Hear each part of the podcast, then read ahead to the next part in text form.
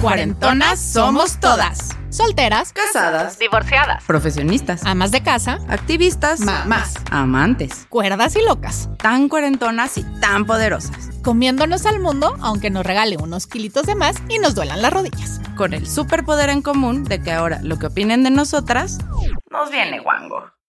Bienvenidas a esta segunda temporada con cuarentonas revolucionadas. Que se salen de toda definición. Para seguir construyendo entre todas el verdadero Cuarentonas Power.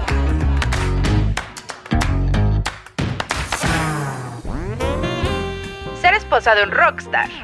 Vivir dos años sin tus hijos. Decidir divorciarte porque no eres feliz. Ser un golden ticket. Soltera, sin hijos y sin dramas. Enfrentarte al mundo literal operada del cerebro. Reinventarte para ir siempre hacia adelante. Vencer al cáncer con un humor muy negro. Generar comunidad con equipo de mujeres. Reírse de una misma para hacer reír a los demás y curarte. Hacer un alto para saber que aunque puedes con todo, a veces es necesario parar. Cambiar lo tradicional por la felicidad. Ser mamá desde el corazón y sin pasar por la panza. Y aprender a construir con las mujeres que nos rodean. Son solo algunas de las historias que contamos en esta temporada. Todas llenas de superpoderes y de fuerza por comerse al mundo. Gracias por una segunda temporada increíble. Y prepárense para el recuento porque hoy sí tenemos mucho que lavar Y planchar. ¡Bienvenidas! Somos Mariana Fernández. Y Andrea Sordo. Cuarentonas queridas, otra vez, como decía mi abuelita, se nos acabó el 20. Y como es ya tradición, hoy tenemos para cerrar esta segunda temporada un recuento de las increíbles cuarentonas que pasaron por acá. Hemos tenido invitadas de todos colores y sabores, con historias que nos han llevado desde las carcajadas hasta las lágrimas. Todas nos han dejado aprendizajes y un poquito de sus superpoderes. Poco a poco este espacio se ha ido convirtiendo en una comunidad y nos encanta y nos inspira un montón que nos digan por redes o cuando nos vemos en persona que se identificaron con alguien, que pensaban que estaban solas y que escuchar las historias que contamos las acompaña y las hace más poderosas. Y bueno, después de todo esto, sin más vuelta, arrancamos con lo que nos dejó Andrea y a mí cada una de estas cuarentonas en la temporada 2. Bueno, pues empezamos nuestra primera cuarentona de esta segunda temporada. La supermadrina fue Anto. Qué cosa. Primero, haber conseguido a Anto, porque la queríamos desde la primera temporada, no sabíamos cómo dar con ella. Y, y es que está clavado que cuando quieres algo, se te abren las puertas para conseguirlo. Y así mágicamente apareció como tener ese contacto y que tan pronto nos dijera que sí, que se sumara al proyecto. A mí, o sea, lo que me hizo fue de verdad qué importante es reencontrarte a ti por arriba de todo lo que adornos que te van poniendo, ¿no? O sea, no importa de dónde vienes, con quién estás casada, o sea, al final lo que importa eres tú y estar feliz con lo que haces, ¿no? Y cuando te encuentras, entonces brillas con luz propia porque sí. No hay forma de frenarlo. Sí, la verdad es que el capítulo de Anto es justo eso, ¿no? Como dejar de aceptar los papeles que al final te va imponiendo la vida, ¿no? O sea, tu papel de esposa de, mamá de, hija de, ¿no? Y parar en el camino y decir, ¿qué es lo que yo quiero? ¿Cuál es el papel que yo quiero interpretar o que yo quiero jugar y qué es lo que necesito para ser yo y para estar completa, ¿no? Y creo que Anto lo encontró y además lo ha sabido súper Explotar. explotar porque está con todo, porque está guapísima, porque está haciendo un montón de cosas increíbles también para generar comunidad. Además, creo que también ella ha tenido que hacer como un trabajo interno para reconciliarse con estas relaciones entre mujeres, eh, justo para encontrar su lugar. Entonces, a mí la verdad es que el episodio de Anto me encantó porque no venimos a hablar del esposo rockstar, ni de los hijos, ni de la familia, ni nada. Venimos a hablar de ella y de esa importancia de encontrar tu papel. Y no el que te vendieron, ¿no? O sea, al final, súper trillado, pero Anto nos enseñó a que tenemos que ser protagonistas de nuestra vida. O sea, todos los demás alrededor tienen otros papeles y nosotros somos secundarios para con quien compartimos, pero somos protagonistas de nuestra propia vida y es lo único en lo que podemos trabajar para poder ser felices, ¿no? Eso me encantó eso de Anto. Con Jen, ay, creo que han sido los capítulos para mí más difíciles contener la lágrima, tener el nudo, decir, no puede ser que esté pasando y tener esa certeza de que el reencuentro iba a suceder y Jen nos debes el regreso, la platicada de cómo fue que ya estás con tus chiquitos. Te admiro muchísimo la fuerza, el poder convertir tu dolor y tu pena en apoyo a más mujeres, el que logres que eso sea ley por encima de tu drama personal y además con un final feliz. De verdad, mis respetos y admiración total y pusiste sobre la mesa un pues un tema de violencia del que daba mucha pena hablar hace unos años. Estaba normalizado, teníamos que creer que así era la vida y tú pusiste un alto en eso, decir, no es normal, los niños tienen que crecer sanos, tienen que crecer bien y lo hiciste todo por la vía legal, aunque eso te costara dos años sin tus niños, ¿no? O sea, de hecho hace poco me escribía con ella y le decía, es que no lo puedo creer y cada vez que posteas algo de tus niños se me sale el corazón y se me vuelve a hacer nudo en la garganta por todo lo que pasó, ¿no? Y siempre con una sonrisa y siempre de buenas y dispuesta a ayudar y... Wow. Yo le tenía mucho miedo a ese capítulo porque al final fue el primer capítulo en el que, en el momento en el que lo grabamos, la historia no estaba resuelta. No estaba No tenía un final, mm. ¿no? O sea, no sabía todavía cuándo iba a volver con sus hijos. Sabíamos que estaba cerca, pero no, como ella había sentido que estaba cerca muchas veces, ¿no? Entonces le tenía mucho miedo como esta parte de cómo manejar una historia que no tenía un final feliz, ¿no? Todavía. Pero creo que cuando empezamos a hacer el, episodio, el final feliz es también todo lo que pasó y lo que logró hacer con el frente, la ayuda que ha tenido otras mujeres y el apoyo. Creo que ese aprendizaje ya tiene en sí un final feliz, que obviamente la cereza del pastel fue poder regresar con sus hijos, pero siento que al final toda esta parte también tiene un valor bien importante y también cuenta una subhistoria independientemente de la historia de los mm. hijos, ¿no? Que es una historia que está llena de mensajes y de aprendizajes, que también puede ayudar mucho. En redes nos escribieron muchas personas de por favor pásenme los contactos del frente, yo estoy pasando por esto, nos escribieron de, o sea, no nada más de México, de un montón de lugares de decir, es que yo, yo estoy pasando por esto, no sé qué hacer. También desató un hate en las redes durísimo porque desgraciadamente seguimos instalados en esta cultura súper machista, ¿no? En una cultura machista normalizada.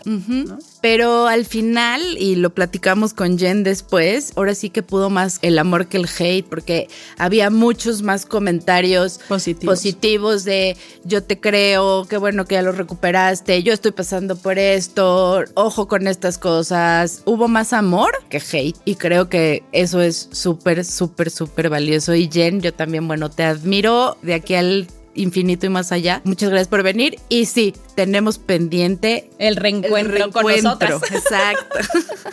Luego tuvimos a Caro, mi Bessie ah, querida. Qué bárbara, de veras que yo creo que ha sido de los episodios que más me gustaron de esta temporada porque Caro tiene una claridad y una manera de hablar que parece que estás hablando con, con tu psicóloga. Con tu psicóloga o el capítulo de Caro explotó en redes, o sea, de un montón de chavas, chavitas, cuarentonas, cincuentonas, sesentonas que decían, es que sí, si no eres feliz, no le debes explicaciones a nadie. Creo que ese capítulo en específico ha sido como de los más inspiradores y de los que más gente se ha identificado. También nos escribían mucho, es que yo estoy ahí, pero no me atrevo a dar el paso. ¿Cómo le hago? Además, la y un encanto les contestaba ahí mismo a las cuarentonas que nos preguntaban. Para mí, la fuerza que tiene Caro y el aprendizaje que tuvo de eso es increíble. Sí creo que hoy en día tiene lo que se merece de esa vez cuando la conocíamos, que decíamos como que, mm, no sé, ese güey es para ella, ¿no? Y ahorita la ves feliz con el güey con el que tiene que estar, con su chavito feliz, este, haciendo todo lo que le gusta y bueno, a mí verla así me, me encanta. Muchas gracias y además también nos reencontramos porque teníamos mucho tiempo sin vernos, sin echar chal. Sin echar chal y se puso bueno aquí. Caro es esa presencia que solo de verla inspira. O sea, de saber que cuando uno ya está plantada en, el, en lo que has deseado ser o deseado alcanzar, entonces brillas y, y estás ahí, ¿no? Caro también nos abrió las puertas y siguen pidiendo derecho de réplica a los señores, ¿no? y con Caro aún más, abrió esta parte de decir, yo también puedo pedir salir de una relación porque no soy feliz. Y las mujeres lo tomamos muy bien porque sabemos que estamos ahorita en ese proceso de poderlo decir y es tan válido quedarse cuando eres feliz como tan válido salirte cuando ya no lo eres, porque ya no construyes, ya no sumas. Eso es lo que nos vino a hablar. Y cómo te reconstruyes en ese proceso para llegar a lo que ella está ahorita. Fue por los señores tomado un poco complejo, ¿no? Como diciendo que comentarios como las mujeres ya no son como antes. Y sí, señores, por suerte, por suerte. gracias a Dios, ya no somos como antes. Tenemos más herramientas para salir adelante. Sabemos que somos autosuficientes, que podemos trabajar, que nos podemos valer por nosotras mismas y eso nos hace diferentes. No quiere decir que nuestras mamás, nuestras abuelitas, nuestras bisabuelas no fueran chingonas. Lo son y lo fueron con sus herramientas. Eso es lo que ahora ya sabemos que podemos hacer las cosas solas y que si queremos compartir con alguien es para sumar, no nada más para estar nosotras mismas como vampiritos chupando algo, ¿no? Entonces... para tener a alguien al lado, ¿no? O sea, ya es... Eso es de lo que nos habló Caro y de verdad, Caro, nos abriste muchísimo camino, hiciste em, de esos primeros pasos que la gente se nos acercará a hablar con nosotras, a decir, yo tengo una historia que contar. Y empezó mucho más lo que se había dado a cuentagotas, contigo explotó y hay cada vez más mujeres que nos piden estar en cuarentonas para contar su historia gracias a lo que tú hiciste, así que eternamente agradecidas y ya te quiero adoptar de psicóloga, hablas muy bonito.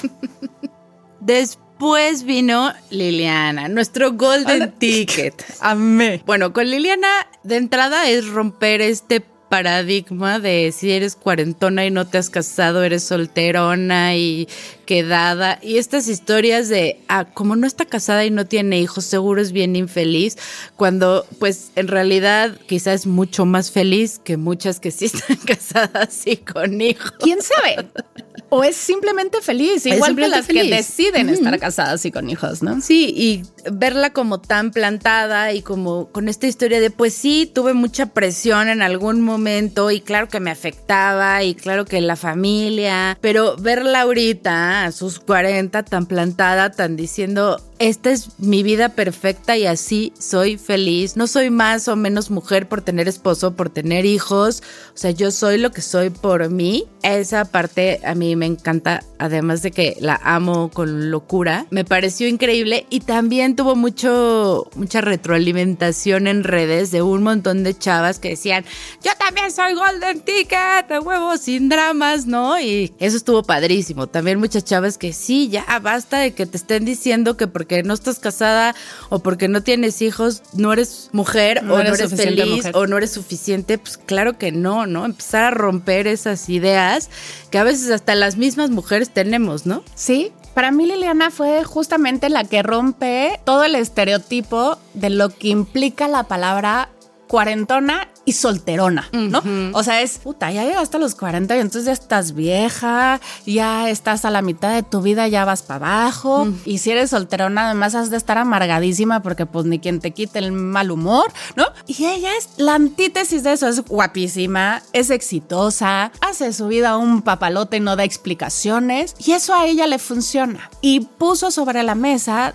de lo que siempre acabamos hablando, que es el amor propio. Mientras tú encuentres el amor en ti y el amor por tu vida, todo lo de alrededor pasa ligero. Y justamente con Liliana me pasó que estábamos a punto de estrenar su capítulo en esa semana y yo había cenado con una muy amiga mía, cuarentona, solterona, que de repente tiene como estos temas de decir, estoy contenta con mi vida, pero pesa, ¿no? Pesa lo que te dicen alrededor. y me escribió después de haber escuchado el de Liliana y me dijo, amiga, gracias, porque de verdad, con amor propio, no necesito un plus one. Oye, es que si ayudamos a una persona a sentirse mejor con su vida, ya lo logramos. ¿no? Entonces, Liliana, también gracias, porque dentro de nuestro círculo de amigas hay muchas golden tickets que les cuesta trabajo aceptar que son golden tickets. Y entonces lo pusiste ahí y nos enseñaste otra forma de vivir los 40 en total plenitud. ¿No? Entonces, muchísimas gracias Liliana también. Yo ya dije, por favor, adoptenme en esa familia. Ay, mi Nat querida, le siguió a Liliana. También un capítulo, pues complicado a nivel personal, ver su recuperación. Y no complicado porque al final tiene una historia y un final muy feliz. Pero ver toda esa reconstrucción y verla parada a un año de su cirugía, a un año de no saber qué iba a pasar con ella, ¿no? Y literal, operada el cerebro, Mina. O sea, y además íntegra, perfecta, yendo y viniendo, jugando tenis y siendo todavía la mamá que siempre quisiste volver a ser, ¿no? O sea, porque uno de tus grandes miedos era no volver a ser esa mamá. Y estás ahí y no solo eres mamá, eres una esposa maravillosa y cumples con absolutamente todo lo que tú siempre quisiste y lo recuperaste después de una prueba durísima y además eso te puso en esta vocación de servicio, de decir, si yo puedo con esto, si yo salí de aquí, yo puedo ayudar a alguien más.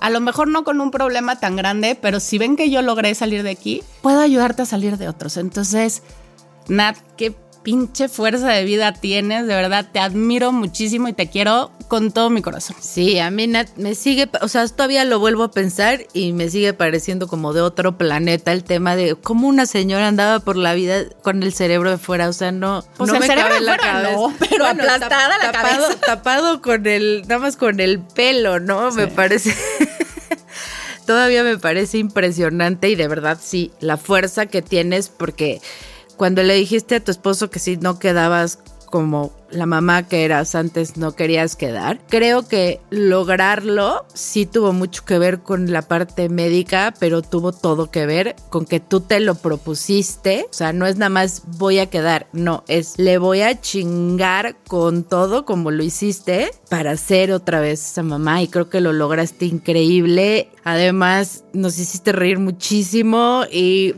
o sea, es una historia de verdad inspiradora de que te hace reflexionar como esta parte de en un segundo cambia absolutamente todo, ¿no? Y eso, verte tan, tan fuerte, tan guapota, tan chingonzota a un año, dices, no manches, o sea, está grueso. Yo la verdad es que esa historia me pareció wow. Una paz para contarlo, ¿no? Es, y claro, lo dijo, o sea, llevo un año en terapias para poder hablar de esta manera, pero... Tan asumido, tan sin dramas, tan. Pues son cosas que pasan, porque además tampoco habla como heroína, no es de, ay, no, manches, yo. O sea, es como muy ecuánime, muy trabajado y sabiendo que tiene un second chance en su vida. O sea, está brutal. Después vino con nosotros Ale, Ale este torbellino, este... Más habla rapidísimo. Habla rapidísimo y está en todo y está haciendo 30 cosas al mismo tiempo. La verdad es que el capítulo de Ale creo que fue un poquito más distinto. A mí me sonó más a que fue una entrevista que una plática, pero al final como que logramos hablar de muchos temas muy importantes, o sea, desde la parte de la importancia de chambear y de ponerte las pilas desde chiquita y de aprender esto de no depender de de nadie para salir adelante. Y luego esta parte de darle la vuelta a, pues me quedé sin un trabajo en una super empresa que hago, vendo quesos, hago lo que sea por sacar adelante a mi familia, porque para atrás ni para agarrar vuelo, ¿no? Creo que al final fue un, un episodio distinto, pero que hablamos de muchos temas que tampoco se hablan mucho, ¿no? Como esta parte de decir, pues tenemos que comer, güey. No importa si yo era el CEO del mundo entero y al qué pena que sepan que ya no tengo chamba, ¿no? Pues qué pena, nada, ¿no? La pena no va a pagar las colegiaturas. ¿Cómo le hago? Pues vender quesos, vender capas, este, sombreros, zapatos, ¿cómo se llaman estas? De picnic, ¿no? Todo lo que haya que vender, lo que haya que hacer hazlo, ¿no? Y no hay para atrás. Y creo que esa es una constante en esta generación, ¿no? Porque además ahorita, pues también justo esta parte de que ya es raro que con un sueldo alcance para mantener una casa y unos hijos, ¿no?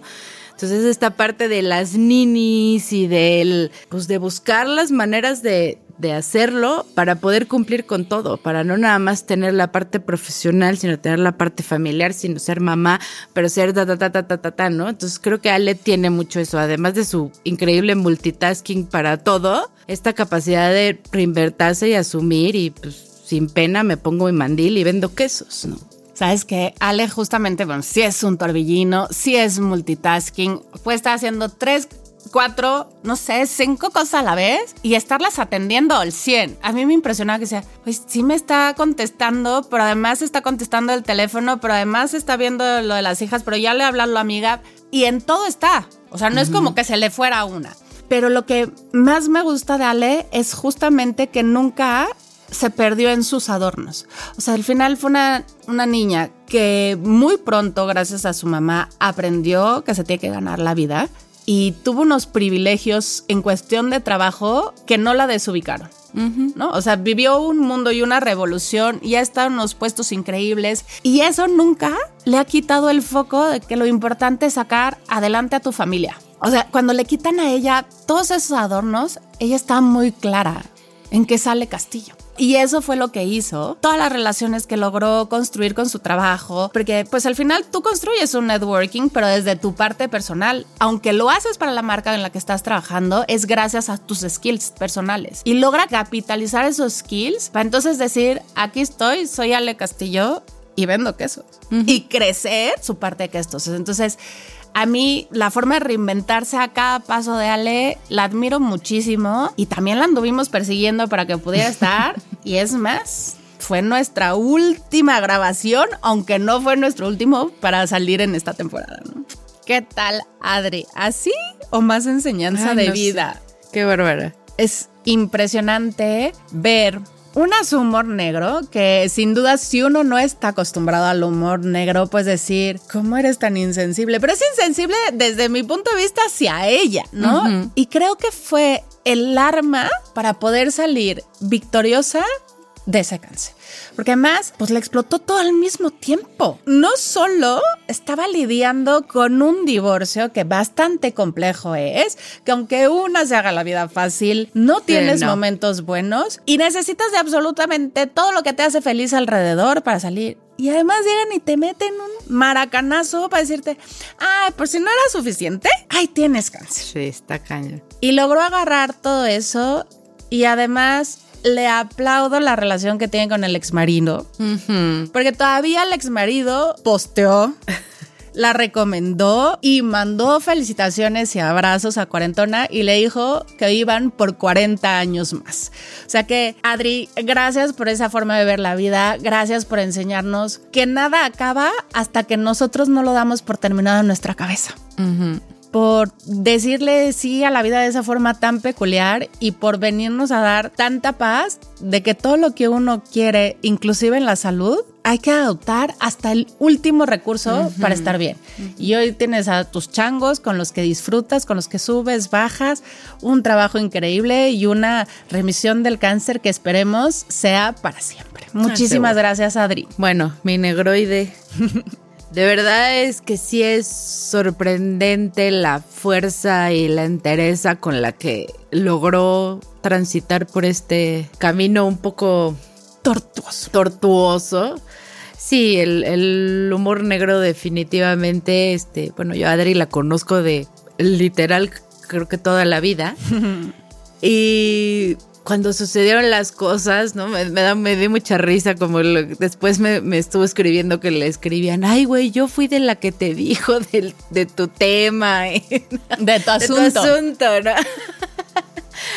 Eh, yo soy, yo soy, lo saben, ya lo he hecho varias veces, yo soy de esas personas que nunca sabe qué decir en situaciones incómodas y vi su proceso como muy de cerca, pero a la vez como un poco lejos, ¿no? O sea, como diciéndole, aquí estoy, no me voy a poner a platicar contigo dos horas porque seguro la va a cagar. Y cuando lo hicimos y nos sentamos a platicar, la verdad es que fue increíble. Obviamente se quebró muchas veces, obviamente pasó por un pues fue, una, fue algo bien duro, ¿no? Y esta parte de enfrentarte con el, y si me muero y si mis hijos se quedan sin mamá, luego la muerte de su mamá, y luego, o sea, de verdad le llovió de que cumplió 40 a que cumplió yo creo que 42, por ahí le llovió sin parar. Y nunca perdió el sentido del humor, nunca perdió esa capacidad impresionante que tiene de burlarse de ella misma, nunca, nunca lo perdió. Y yo de verdad también festejo y celebro contigo que, estés ya libre de, de cáncer y estoy segura que así te vas a quedar. Y sí, también muchas gracias al querido Polanch que por ahí nos estaba escuchando. Y me acuerdo que cuando estábamos este, subiendo los, los videos. Los videos me dijiste, no, oye, pero sí subo en el que dice que el ex marido, no, le digo, güey, sí, así, se, llevan, porque también mi querido Polanch tiene ese humor, pues por, por algo estuvieron casados. Por algo comparten chamacos. Exacto, entonces la verdad es que fue increíble. También tuvimos muchísima respuesta en redes de gente que ha pasado por diagnósticos eh, de cáncer y, y pues también creo que es un espacio, otra vez, es hablar de las cosas que no se habla, ¿no? De decir, güey, vamos a decirle cómo se llama, pues darnos también a todos los, a todos estas herramientas para si tienes a alguien cercano, no nada más si tú pasas por ahí, pero si tienes a alguien cercano, cómo reaccionar o qué hacer para estar pues, de la mejor manera, ¿no? Lo interesante con Adriana fue eso, que nos enseñó a cómo estar en la forma en que ellos necesitan que estemos. Y no ha hablado desde el tema de un experto en el tema, desde un oncólogo, sino desde alguien que lo vivió y que sabía que se valía quebrarse y que ella decidía esos momentos de quiebre guardarse porque no quería que la gente la viera así. Para entonces evitar el ay, pobrecita. Y es muy respetable y cada quien lo vivirá como tenga que vivirlo, pero creo que esa fue su enseñanza, es tenemos que aprender a estar como ellos necesitan. Y cada uno necesita una forma distinta. Entonces, quitémonos nosotros esa pena de llegar y preguntar el cómo te ayudo. No es cómo te quiero ayudar, ni lo que yo creo que te va a hacer bien, es cómo te ayudo, qué necesitas, ¿no? O sea, esa parte pues no la dejaste muy clara, Adri. Muchísimas gracias. gracias por venir. Y también pues es algo como muy reciente. Creo que también para ella fue un poco liberador hablar de esto así, porque creo que es la primera vez que lo hace, ¿no? Y que puede detenerse a hacer como un recuento de lo que sucedió y también estaba muy muy contenta y ahí estuvo mandando screenshots y todo y ánimo Adri, ánimo. no, te amamos, muchas gracias por venir. Después vino con nosotros Vane. Um, nos puso, nos puso a meditar. Sí, nos puso a meditar. Esta española más mexicana que nadie, ¿verdad? Y la verdad es que la plática con Vane a mí me pareció padrísima porque también es esta parte de romper paradigmas de mujeres juntas ni difuntas, que eso no los hemos comprado nosotras mismas, ¿no? O sea, lo que decíamos en el capítulo de que hasta yo a veces pienso que eso se lo inventaron los hombres para que nosotros no lo creyéramos y, así fuera, ¿no?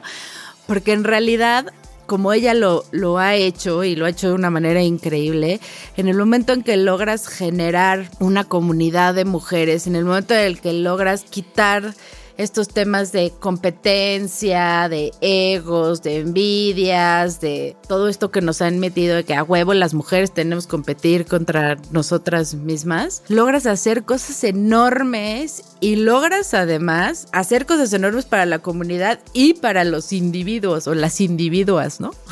Esta parte de decir, quiero que te empoderes porque si tú brillas, todos brillamos. Y si tú ganas, todos ganamos. Basta de pelearnos a ver quién puede más, que cada quien sea feliz en lo que hace y entonces podamos construir entre todas, ¿no? Entonces a mí me parece eso padrísimo. También esta parte que hablaba de que nos guardamos todo lo malo y siempre tenemos que estar perfectas y pintadas y maquilladas y cuando te sientes de la chingada, eso no se dice, ¿no? Aprender también a decir, güey, me siento así, hola, hola, help también me da mucho gusto que ahora mi querida Vane ya está embarazada, ya está. Ya viene en camino. viene en camino. Ander, además, que así se llama mi humanito, entonces me da más este Más emoción. Más emoción. Muchas felicidades, Vane. Muchísimas gracias por venir y gracias por, por recordarnos esta parte de que juntas podemos hacer, o sea, somos guys del limit. Con Vane, una de sus frases ha pues explotado las redes. Y es porque justamente creo que es lo que esta generación de cuarentonas estamos tratando de hacer cada quien desde su trinchera, ¿no?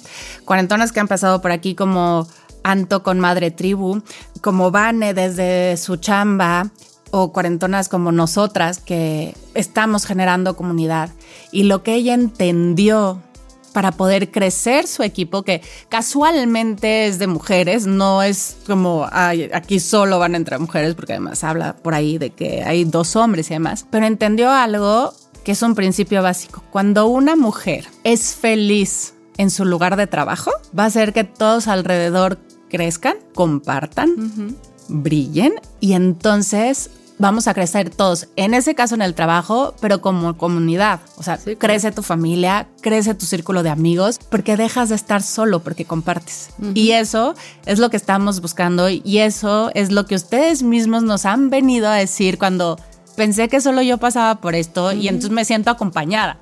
Claro. Gracias, Vane, por, por hacernos entender de una forma muy clarita la importancia de ser comunidad donde estemos, en la chamba, con las amigas, en la familia y hasta con el que está afuera y no conoces el poder ayudar y nos lo pusiste muy clarito en el momento en que tú ayudas a alguien y ponía el, ejemplo de una viejita, te estás ayudando, a, ti. a, ti. Entonces, ayudémonos a sentirnos bien, que diario hacemos una cosita por alguien más. Inténtenlo con gente que no conocen y van a ver cómo les cambia literal el día, la vida, el mes y sigamos haciendo esa comunidad porque es la única forma de salir adelante en momentos de crisis y de brillar maravilloso en momentos de mucho éxito. Exacto. Uy.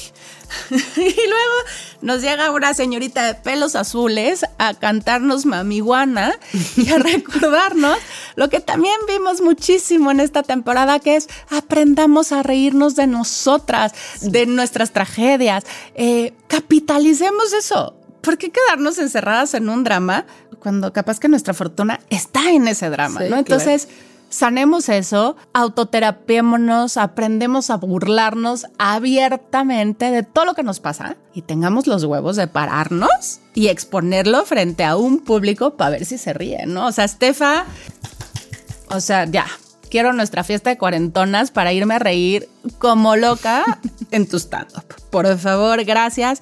Gracias por tu frase que también ha hecho revuelo de tu mal de la lagartija, ¿no? O sea, bueno, nos han escrito que desde cuándo es competencia, ¿no? Ser más guapa o no que la mamá. Y no es eso, es simplemente aprender a reconocer lo que existe. Si tu mamá es más guapa, qué chingón. Si tú eres más guapa, pues qué chingón también.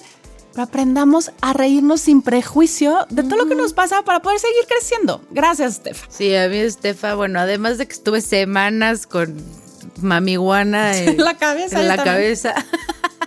Lo que hace me parece increíble, o sea, me parece de verdad súper admirable, es perderle el miedo a que se rían de ti para que se al final acaben riendo contigo, ¿no? Esa parte creo que es la más el límite que tienes que vencer primero es ese, ¿no? O sea, se van a burlar de mí. Tengo que hacer que se burlen de mí para que después puedan reírse conmigo. Creo que ella, independientemente de cómo estando pera, esta parte de decir, ok, pues voy a dejar todo porque me casé con este señor que ahora quiere ser granjero. No mames, pinche hipster.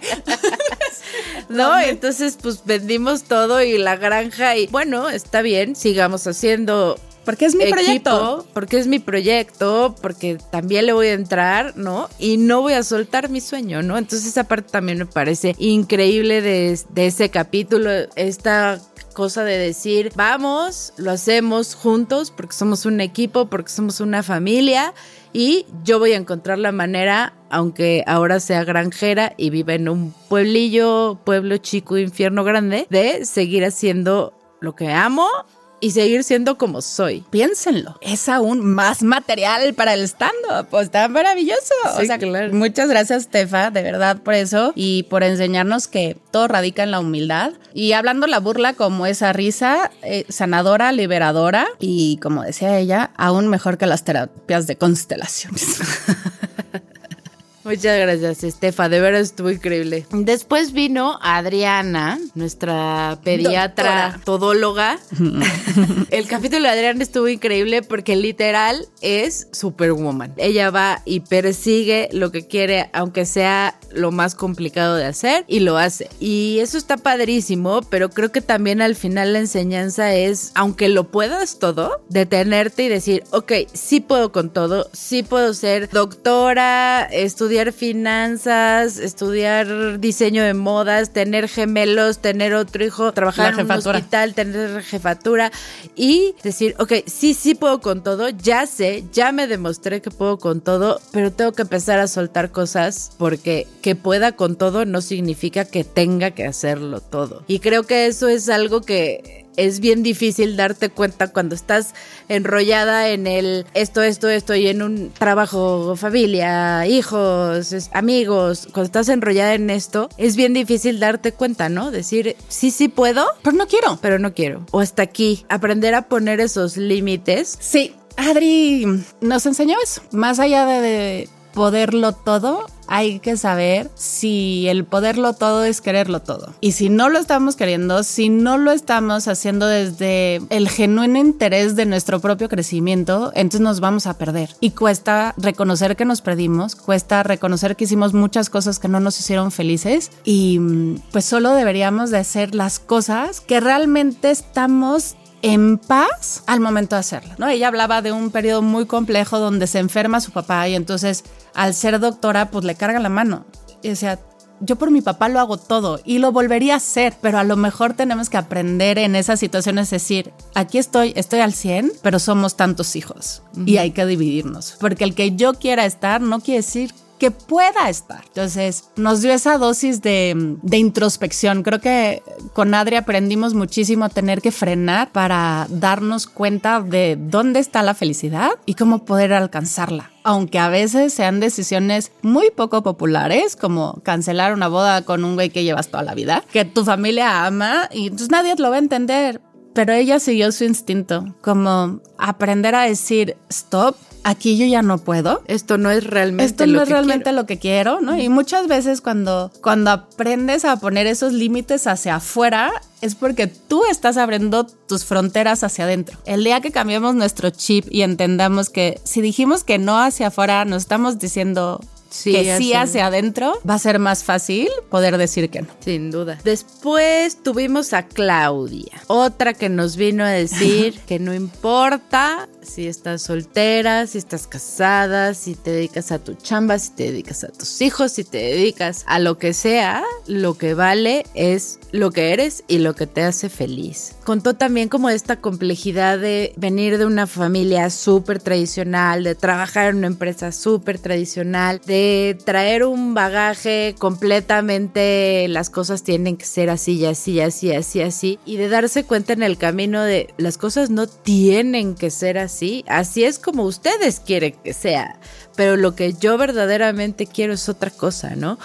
A mí me gustó muchísimo cuando ella habla de esta parte de sacrificios. La gente dice, ¿no? Que tienes que sacrificar. a tu familia para tu carrera o sacrificar a tu carrera para tu familia. O y dice, es que no son sacrificios, son, elecciones. Y creo que nos escudamos mucho en la parte del sacrificio para no enfrentar... O las renuncias. Para no enfrentar las decisiones y las elecciones que tomamos. Entonces, a mí esa parte me pareció como súper para tomarla en cuenta y súper inspiradora. Decir, claro, no, no es un sacrificio, es una elección y tú tienes que asumir lo bueno y lo malo de esas elecciones, ¿no? No tirarte al estoy sacrificando mi familia. No, tú decidiste darle más tiempo o más espacio a tu chamba. No estás sacrificando nada. Esa parte me pareció padrísima. o sea, es como, fíjate que Claudia es la representación viva de lo que nos enseñaron del deber ser. Y justamente lo que estamos viviendo en esta época, estas cuarentonas, es que el deber ser que nos impusieron no es nuestro querer ser. Nos han enseñado toda la vida desde chiquitas que tenemos que ser buenas niñas, que las buenas niñas no se quejan, que la buena niña es la que atiende, la que es cariñosa, la que es amorosa, la que tiene instinto maternal. Eso nos enseñaron. Entonces en el momento en que nosotros vamos creciendo, queremos encajar en eso. Y habrá muchos que encajan y lo desarrollan padrísimo. Y está bien. Y está padre. Pero hay personas como Claudia, que además cada vez creo que hay más, que se atreven a decir, me está costando mucho trabajo intentar encajar en esto que me, están imponiendo. Y me estoy dando cuenta que me estoy saboteando porque estoy escogiendo a los más patanes para no tener un compromiso, pero me está costando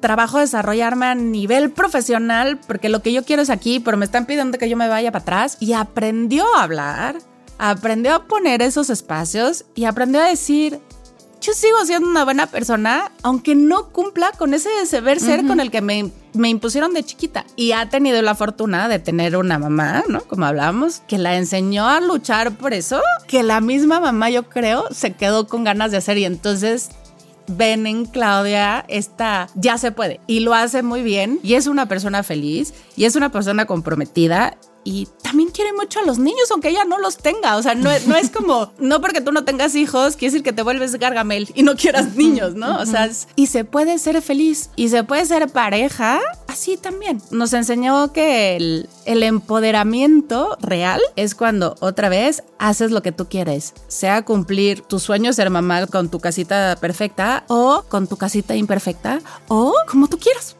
O no ser mamá. O no ser mamá. Sí, no importa. Y la que nos enseñó a ser mamá de una forma muy poco hablada es Erika. Amo que su hija Emma haya nacido en su corazón, bueno, crecido en su corazón, que haya crecido desde el amor y esa, esa madurez que ella tiene para, para afrontar y hablar tan claramente sobre el tema de adopción y de saber que en algún momento su hija podrá buscar a la mamá biológica, pero que ella va a haber construido un lazo tan fuerte desde la confianza, desde el amor, desde el respeto, que no tiene un tema ni en decírselo a la gente, ni en decírselo a ella y no le quiere negar absolutamente nada. Amo su historia de adopción, amo cómo Emma crece y amo la forma en la que le llegó este pedacito de vida que tanto, tanto busco. Sí, la verdad es que la historia de Eri está cañona. También ahí todas estábamos así con el nudito todo el tiempo.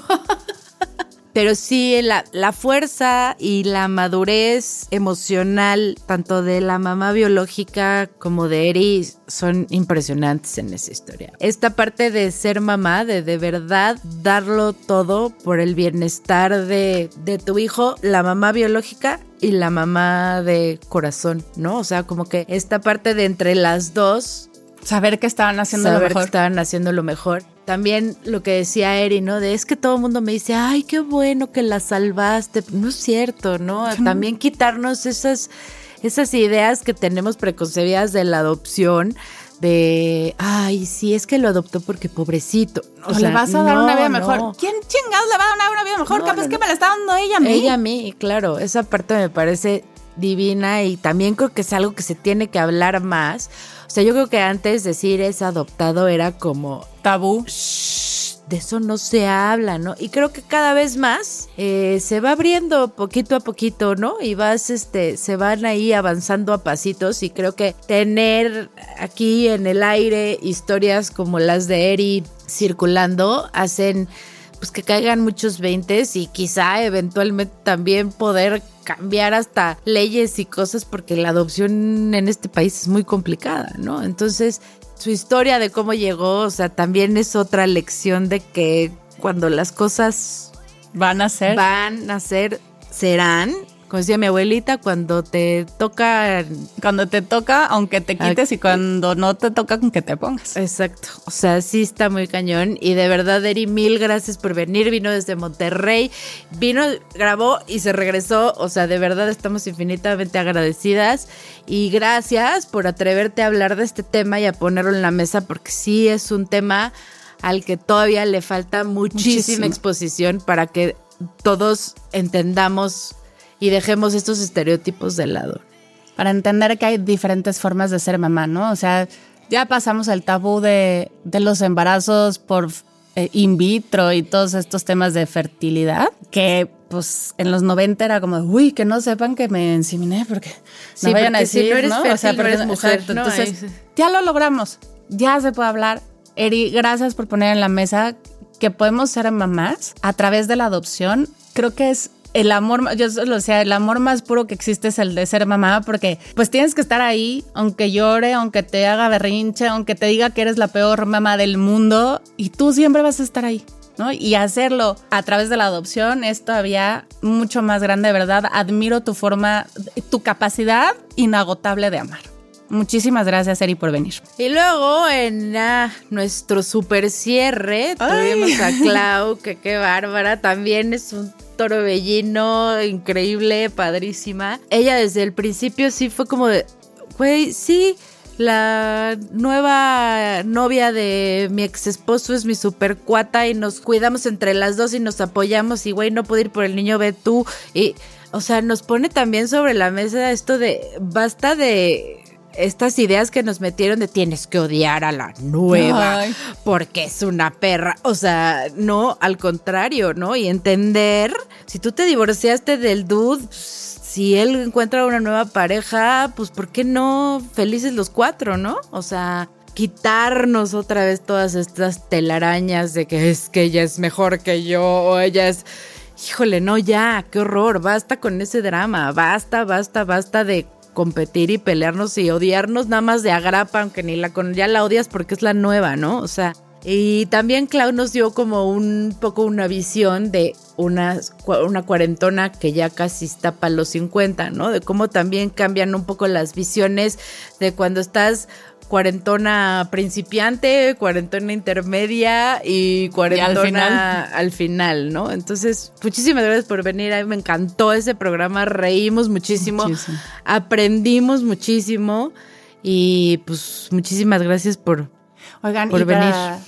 para los que no se enteraron, no lo cacharon, no lo siguieron, y para el chal de cuarentonas, Clau es la primera esposa del novio de Jen. Y vinieron juntas a grabar y fue un día de grabación maravilloso, excepcional, lleno de amor, de buena vibra, porque eso es lo que han generado ellas.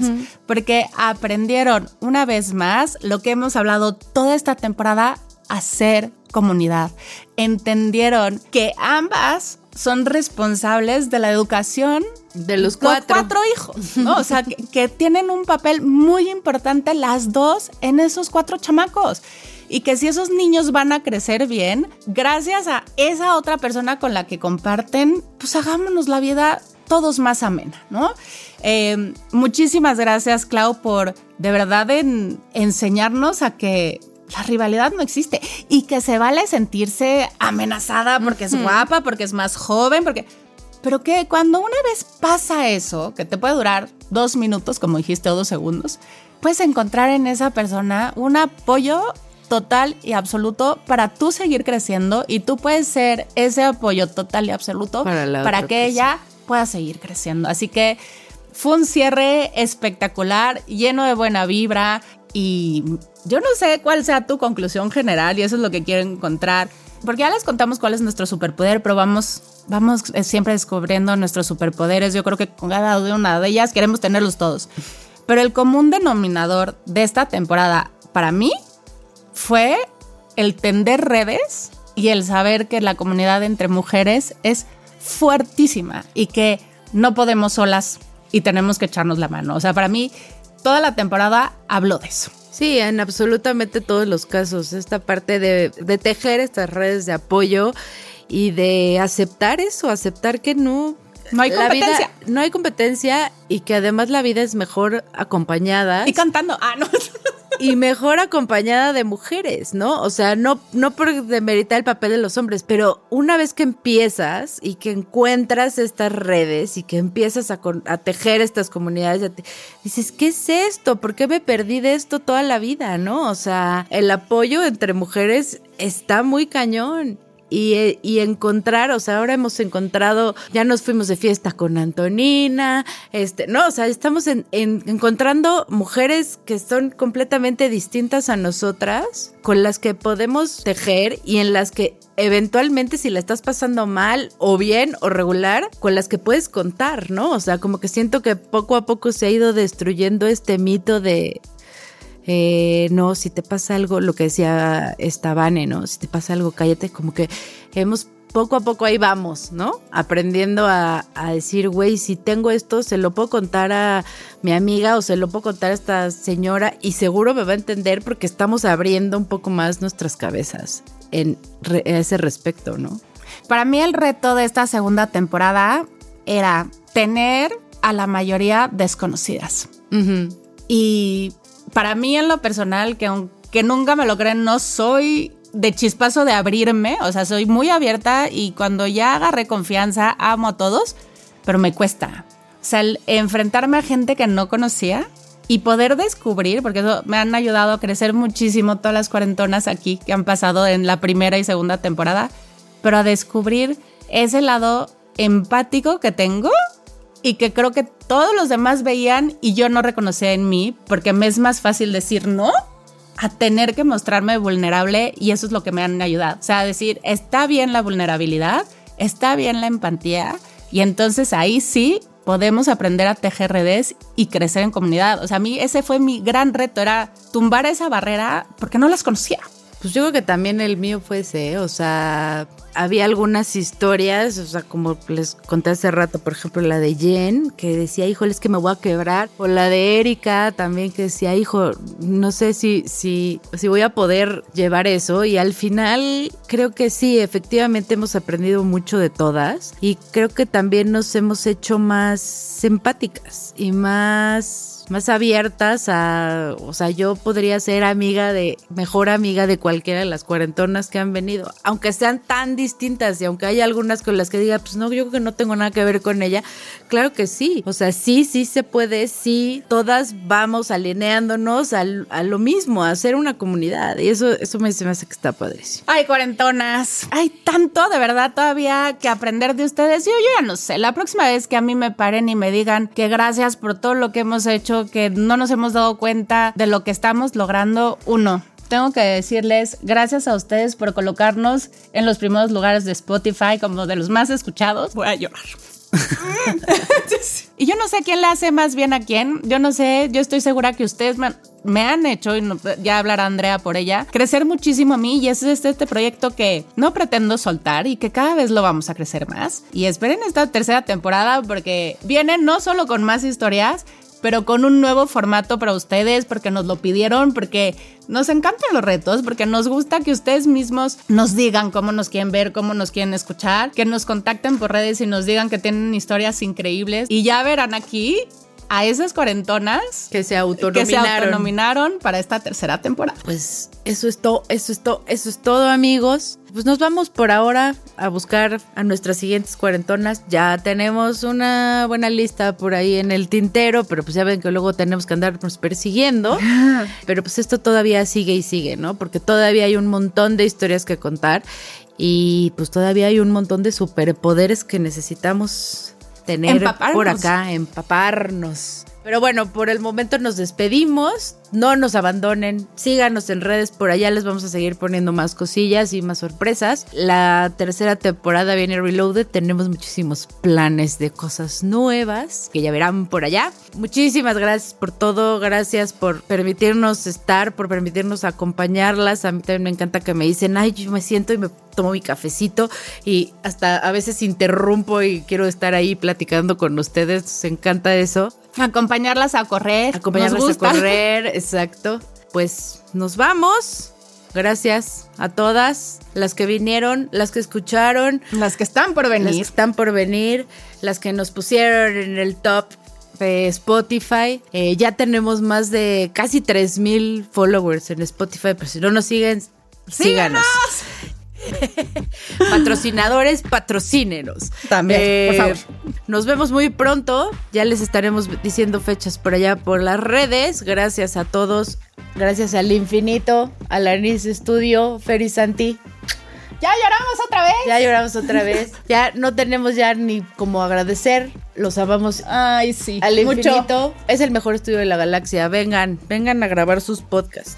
Ya les dijimos también por ahí en uno, los señores que quieren réplica en cuarentonas, tendrían que ser cuarentonas para que les digamos réplica. Pues no. Oigan, ya están. Acá no, Hasta pero vengan a hacer su venir con podcast. peluca. Dicen, yo me pongo peluca, pero No, invítenme. no, no. Aquí le damos voz a las cuarentonas. Si no son cuarentonas, lo siento, no hay derecho de réplica, pero pueden venir a hacer un programa que se llame Derecho de Réplica de Cuarentonas Power y vienen puros güeyes, pero lo graban acá en el estudio, si no, no vale. Eh, gracias a Brinca Charcos, que siempre, Como siempre.